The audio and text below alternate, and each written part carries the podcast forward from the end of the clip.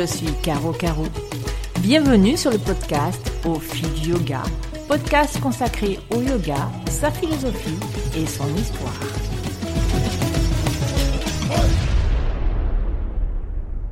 Bonjour à tous et bienvenue pour ce nouvel épisode du podcast Au fil du yoga. Aujourd'hui, j'ai choisi de vous parler de ma bibliothèque ma bibliothèque de livres consacrés au yoga. J'en ai beaucoup et hum, faire une synthèse de tout ce que j'ai dans ma bibliothèque, ça va être compliqué. Si vous voulez connaître précisément les livres que j'ai, je vous invite à aller sur la page bibliothèque de mon blog, le blog Yoga de Caro Caro, à l'adresse suivante www.caroyogablog.fr. Là, vous trouverez une liste complète et quasi à jour des livres qui portent sur le yoga, la philosophie indienne et occidentale d'ailleurs, l'anatomie, l'ayurveda. Mais je voulais quand même discuter un peu avec vous, vous présenter quelques ouvrages que je trouve vraiment euh, intéressants, et notamment quand on débute le yoga, ou plutôt Ensuite, quand on devient professeur de yoga, quels sont les livres que j'ai lus quand j'ai commencé le yoga en tant que pur élève? Eh bien, en fait, ce ne sont pas les textes, on va dire, fondateurs, euh, tels que les Yoga Sutras, dont, j'ai déjà beaucoup parlé dans les épisodes précédents.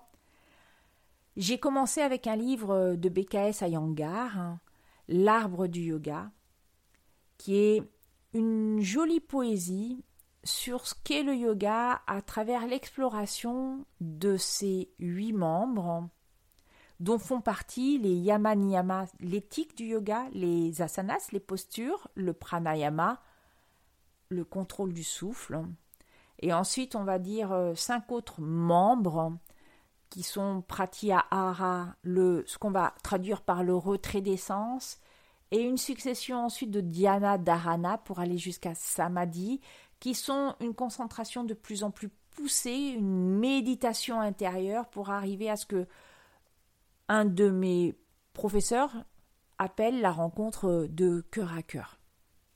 Et puis j'ai lu à côté deux livres aussi euh, très simples de Deepak Chopra, Santé parfaite et les sept lois spirituelles du yoga. Ce qui m'a donné un bon socle en fait pour commencer à comprendre, mais de façon très large.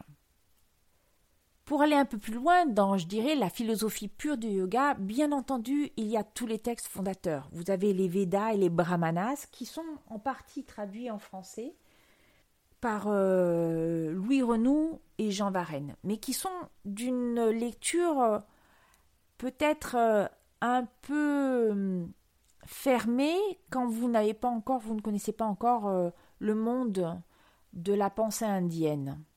Pour vous aider, ce que vous pouvez faire, c'est lire des ouvrages beaucoup plus généraux. Par exemple, d'Alexandre Astier, qui a écrit de très très bons ouvrages, vraiment bien, très bien expliqués, très simples, dont notamment l'hindouisme. Ou encore le, le livre de Tara Michael, Les voies du yoga. Ensuite, bien entendu, je pense que se confronter au Yoga Sutra de Patanjali, les lire avec les commentaires, c'est ce qu'il y a de mieux. Vous, vous trouverez différents commentaires en librairie. Je dirais à vous de choisir en fonction de, voilà, vous voyez la, couverture. Au début, honnêtement, on ne fait pas trop attention à la teinture qui sera donnée euh, aux commentaires. Je pense qu'après, les Yoga Sutras, c'est quelque chose qui se vit et qui se comprend au fur et à mesure. Par exemple, ma lecture des Yoga Sutras, au début, c'était complètement incompréhensible. Eh bien, en fait, je la fais à travers le chanting, c'est-à-dire que j'ai appris les deux premiers chapitres euh, des Yoga Sutras de Patanjali en les chantant. Et parfois, comme ça, c'est ça qui est très intéressant avec le sanskrit. Euh, c'est vrai quand on parle du sanskrit comme euh, langue sacrée eh bien, c'est ce que je ressens quand je ressens les, quand je chante les Yoga Sutras de Patanjali, parce qu'en fait, je ne connais pas les mots, et pourtant, parfois, tout d'un coup, j'ai une espèce de connaissance intime de ce que ça veut dire. Par contre, vous faire une euh, explication sutra par sutra, pour moi, c'est encore quelque chose de très difficile. Pour comprendre les Yoga Sutras, si vous voulez vraiment aller au, fond du fond, je vous invite à lire les Sankhya Karika. C'est un livre difficile, mais qui va expliquer beaucoup de choses qui sont à que vous allez retrouver dans les yogas si enfin dans le yoga si vous continuez dans, ce chemin-là, quel qu'il soit d'ailleurs, parce qu'on on va vous parler des gunas, on va vous parler de chitta, de buddhi, de ahamkara. Et, et je pense que la lecture avec les commentaires de cet ouvrage-là est intéressante pour fonder votre connaissance du yoga. Mais vous n'êtes pas obligé, beaucoup de professeurs ne lisent jamais les, euh, les, le Sankhya Karika, et pour autant, sont de merveilleux enseignants. Donc euh, rien n'exclut euh, ce que vous faites. Bien entendu. S'il y a peut-être un livre aussi à lire, c'est le Maharabata. Le Maharabata, c'est un conte. Et c'est pour ça qu'il peut être lu indépendamment de tout le reste. C'est-à-dire, vous avez plusieurs niveaux de lecture. La première fois que je l'ai lu, pour moi, ça a été un conte une histoire. Et franchement, je me suis régalée. C'était vraiment, vraiment bien. Bon, le livre est tellement gros que se souvenir de tout, c'est impossible. Après, je me suis fait plaisir, je l'ai acheté en bande dessinée. Et euh, même si j'adhérais un peu moins euh, au dessin, j'ai beaucoup aimé parce que en beaucoup moins de pages, on reprenait tous les grands thèmes. La Bhagavad Gita est issue du Maharabata. Je voulais, vraiment vous parler, euh, alors on dit maintenant une autrice, de Colette Poggi, qui a écrit un très très beau livre sur la Bhagavad Gita, qui est sorti l'an dernier, qui franchement vaut le détour parce que c'est une très belle réflexion actuelle hein, sur les valeurs que porte la Bhagavad Gita et hum, sur la façon dont, on peut le comprendre. Et Colette Poggi a écrit un nouveau livre, Asana, Voyage au cœur des postures. J'aime beaucoup euh, sa façon d'écrire, d'ailleurs sa façon de s'exprimer, parce qu'elle parle assez régulièrement dans différents podcasts, bon, pas le mien, mais euh, elle est très intéressante. Et Colette Poggi est une sanskritiste, donc elle a la connaissance de, du mot, et sa réflexion vient vraiment euh, de la construction de chaque mot en sanskrit. Et quand vous l'écoutez, moi j'ai l'impression tout de suite de comprendre beaucoup de choses. Bon, après j'oublie un peu, mais voilà, cette impression de, de, comprendre beaucoup de choses. Si vous devenez un fou du Maharabata, ce qui m'est un peu arrivé, eh bien, achetez les deux gros ouvrages de Madeleine Biardot, qui est la spécialiste française du Maharabata, et hum, qui apporte hum, par ses nombreux commentaires tout au long de la lecture. Donc c'est un deuxième niveau de lecture. Ce n'est plus tout à fait la lecture du livre en tant que roman, mais cette fois-ci beaucoup d'explications sur, euh, sur ce que représente le Maharabata pour euh, la société indienne.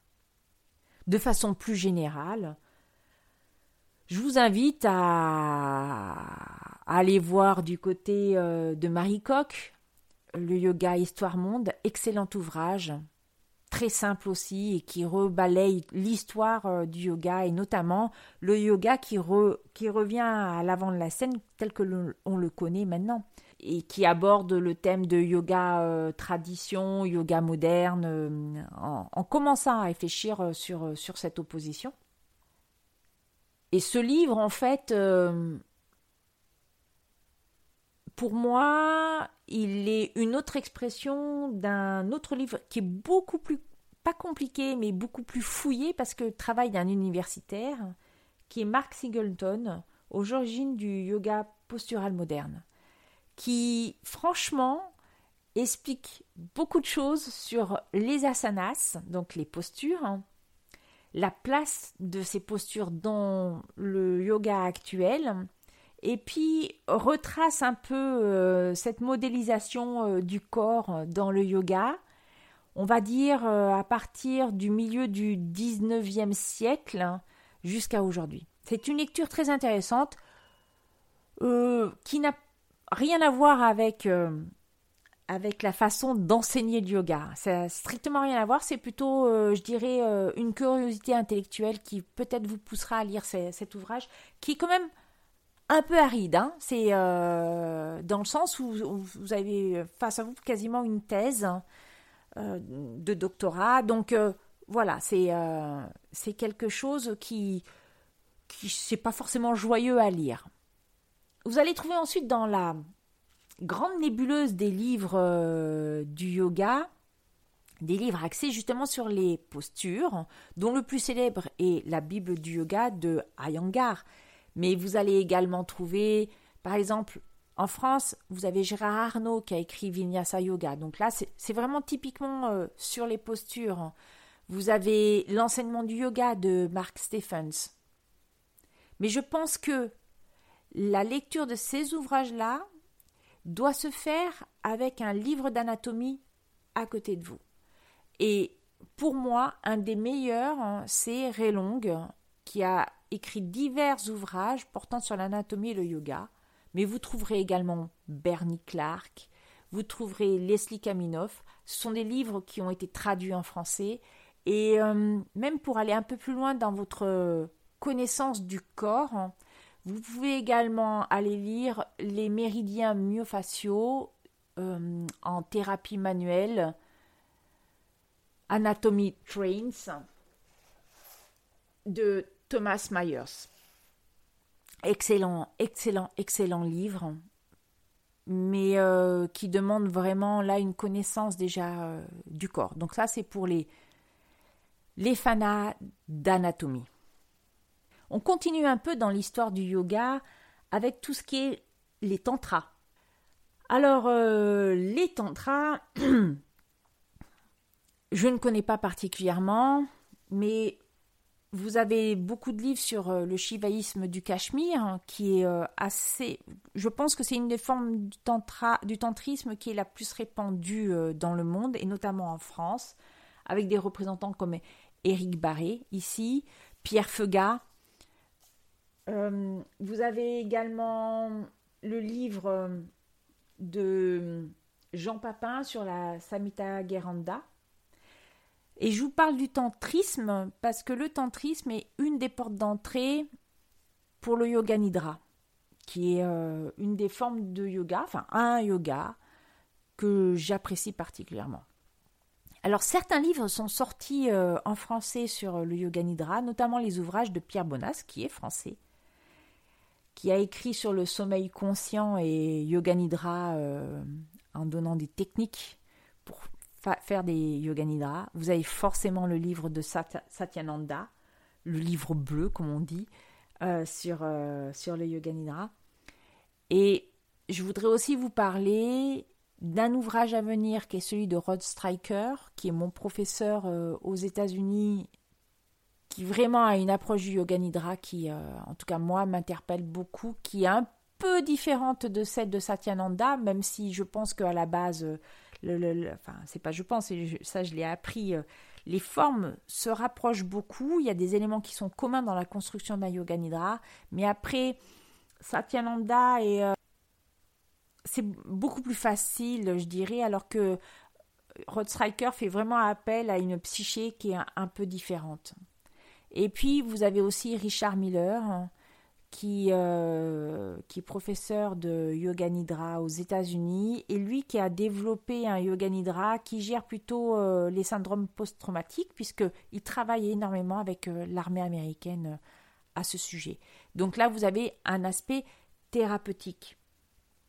Si on reste dans l'aspect thérapeutique, vous pouvez vous orienter vers des ouvrages euh, de Judith Hanson Lassater hein, sur tout ce qui est le yoga restauratif, bien entendu le yin yoga, et puis des formes euh, un peu différentes à travers les ouvrages qui parlent de yoga et d'ayurveda.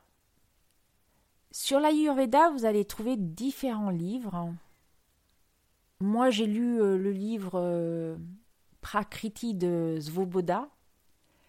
c'est un peu compliqué euh, dans le sens où c'est vraiment déjà presque pour des gens qui, connaissent, qui, qui veulent s'y mettre à fond. Mais vous trouverez facilement des ouvrages beaucoup plus simples. Et là, j'en ai acheté un récemment que je trouve vraiment très joli, qui s'appelle Au fil des saisons à la lumière de l'Ayurveda de la sagesse indienne de Sylvia Carretero, Geneviève Devina et Christelle Simonet. Et, je, trouve qu'il est bien. Il est très simple, il est très beau à voir aussi. Donc euh, voilà, c'est un, c'est un ouvrage euh, que je vous recommande. Et puis je suis professeur de forest yoga. Donc dans le cadre de ma formation professeur de forest yoga, on nous demande de lire un certain nombre d'ouvrages. Alors certains sont en anglais, mais moi je voulais vous parler d'un livre de Peter Alivin, Réveiller le, le tigre, guérir le traumatisme. Et ça ne me parle pas de yoga. C'est, ça a strictement rien à voir. Mais cet ouvrage vous permet de comprendre comment réagit le corps et comment il faut écouter les sensations de son, de, de son propre corps. Et c'est pour ça qu'en forest yoga, on demande beaucoup aux pratiquants, oui, de suivre les instructions, mais d'abord d'écouter son corps. Parce que en tant que pratiquant, en tant qu'élève de posture, nous sommes les seuls à détenir la clé de comment se trouve notre corps. Et ce livre, franchement, est euh, d'un point de vue anatomique, euh, point de vue de la compréhension du psychisme, de comment fonctionne notre cerveau, je trouve que ça, prend une une forme qui vous permet, soit parce que vous pratiquez, soit parce que vous êtes enseignant, et eh bien d'être plus à l'écoute. En fait, c'est ça le message, c'est d'être plus à l'écoute. On a, on veut, et plus à l'écoute, ça ne veut pas dire ah, je sais qu'il a ça, donc j'ai pour intention de. Bien sûr que quand vous, enfin, je dis bien sûr, mais souvent quand on crée en tant que prof un cours de yoga, on a une intention, une intention générale. Par contre, cette intention générale, je ne l'applique pas spécifiquement à un élève. Parce que je ne sais pas, je ne suis pas son corps, je ne suis pas dans son cerveau et je ne sais pas comment ça va être. Donc je lui propose une intention générale et je lui propose de voyager dans cette intention à travers son corps. À l'élève de suivre ou pas cette intention. C'est pour ça que dans un yoga nidra, je n'utilise pas d'intention. Je n'ai pas pour intention de guérir mon élève. Je n'ai pas cette faculté-là. ça serait génial, mais je n'ai pas cette faculté-là. Dans ma formation de Forest Yoga, on a lu un très beau livre, enfin j'ai lu un très, beau livre qui nous a été conseillé de Mitch Albom, La dernière leçon, qui permet un peu de se replacer euh, dans l'instant présent. Et bien sûr, vous allez avoir euh, tous les livres qui vont parler de l'instant présent, donc euh, tout ce qui tourne autour du bouddhisme, les, ouvrages de Tish Nat Han, les ouvrages de Jack Cornfield. Donc cet aspect méditation, compréhension du, du bouddhisme.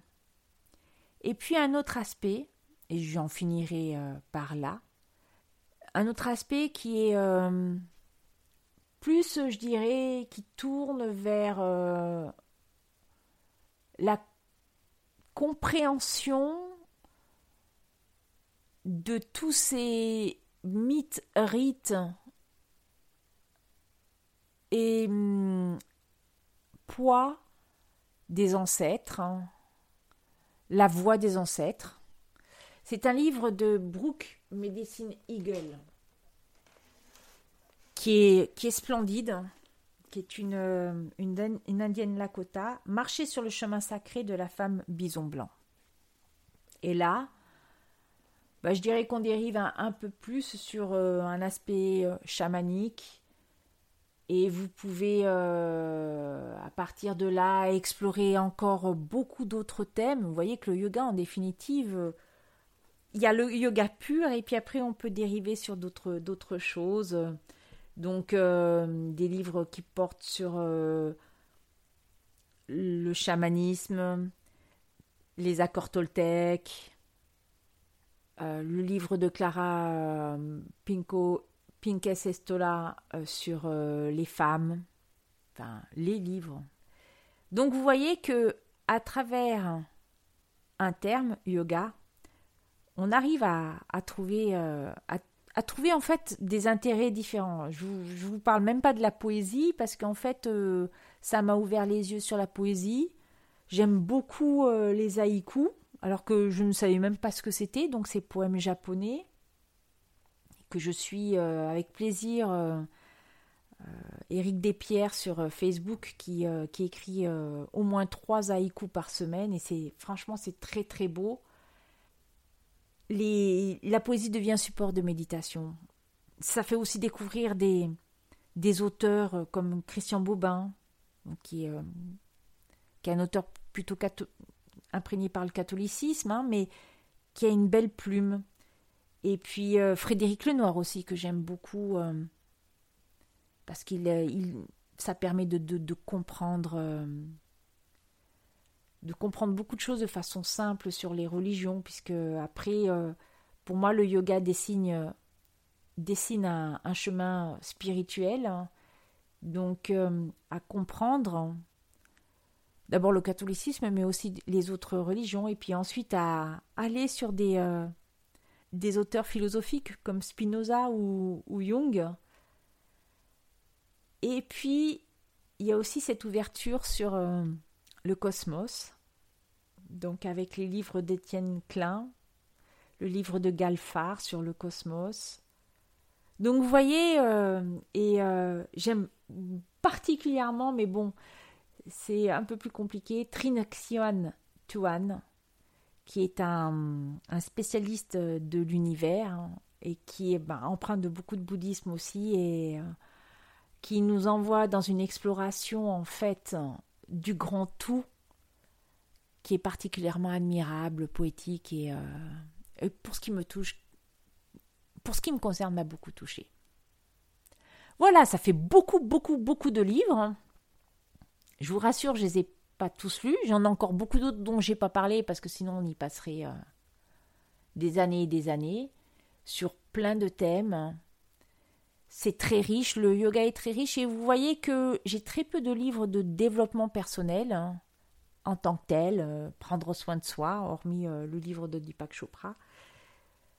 Parce que pour moi, et ça sera peut-être l'objet un jour euh, d'un autre podcast, je trouve qu'on est tombé euh, un peu dans l'opposé de, de, bah, de ce qu'on a vécu, c'est-à-dire d'une société assez tyrannique pour le corps où tout ce qui était le plus important, c'était avoir un travail, travailler, la performance, à, à, quelque chose de tout autre où on voit une explosion de burn-out, euh, ou de dépression, de gens qui sont pas bien, qui chamboulent leur vie et euh, qui se mettent à faire du développement personnel avec une explosion de livres sur le développement personnel.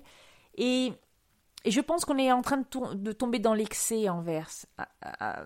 Le yoga, c'est pas que euh, c'est pas que se faire du bien. Bien sûr, c'est se faire du bien, mais c'est pas que ça. Les postures vont vous faire du bien. La respiration va vous faire du bien. Mais ça dérange aussi. Quand on fait une formation de professeur de yoga, notamment à, ce moment-là, ça peut être difficile. Ça peut faire remonter des émotions. Et franchement, là, on n'est pas dans du bien-être euh, tout le temps. Hein. on, s'interroge aussi beaucoup.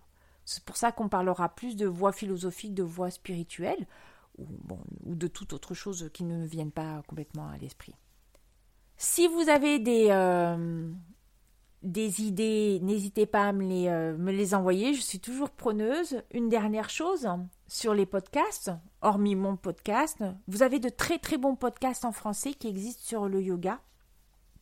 Je voudrais citer un des premiers euh, à ce sujet et, je suis désolée si euh, il y en a d'autres que j'ai oubliés ou que je ne connais pas. Mais moi j'aime beaucoup Salutations, qui au début parlait vraiment du monde de l'entrepreneuriat autour du yoga et qui, qui a beaucoup changé parce qu'en en fait, euh, elle se pose les mêmes questions euh, que moi, que j'ai aussi développé dans mon propre blog depuis maintenant presque trois ans. et un tout nouveau podcast qui s'appelle euh, Casa Yoga, si je me trompe pas, qui est pas mal parce que qui fait appel à des experts. Donc je pense que que ça permet aussi de d'aborder des thématiques. Voilà, c'est plus spécifiquement du yoga à l'état pur, comme dans un cours, mais c'est ce qu'il y a autour du yoga et l'approche est, il est très bien fait, certainement d'ailleurs mieux que mieux que le mien. Quant au blog, bah, le mien, forcément. Et puis, euh, une mention spéciale à Michel Lefebvre, qui a un blog d'une richesse inouïe, très riche, très très fouillé, euh, et en même temps euh, très très abordable. Ça a été le premier blog auquel je me suis abonnée il y a déjà presque sept ans et je, trouve, je le trouve toujours extrêmement pertinent. Bon, Michel Lefebvre est, une professeure euh, vraiment qui a une expérience très très riche. Et voilà, c'est euh, s'il y avait à retenir euh, un blog, hormis le mien, hein, bien sûr, ça serait, ça serait le sien. Et eh bien voilà, vous avez de nouveau plein d'idées de cadeaux. Évitez les acheter sur Amazon, déplacez-vous dans une librairie indépendante, commandez vos livres.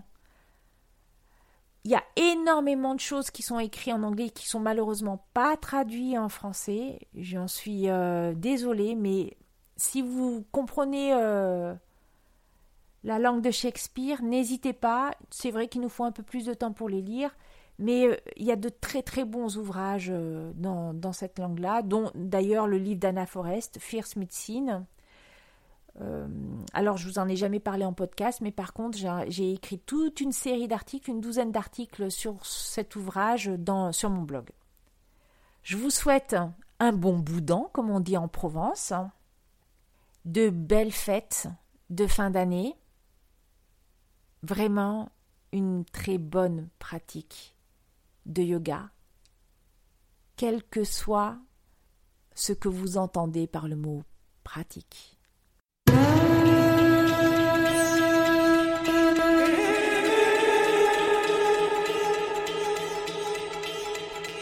Vous avez aimé? Alors n'hésitez pas à nous le dire en nous écrivant à l'adresse suivante au fil du yoga gmail.com.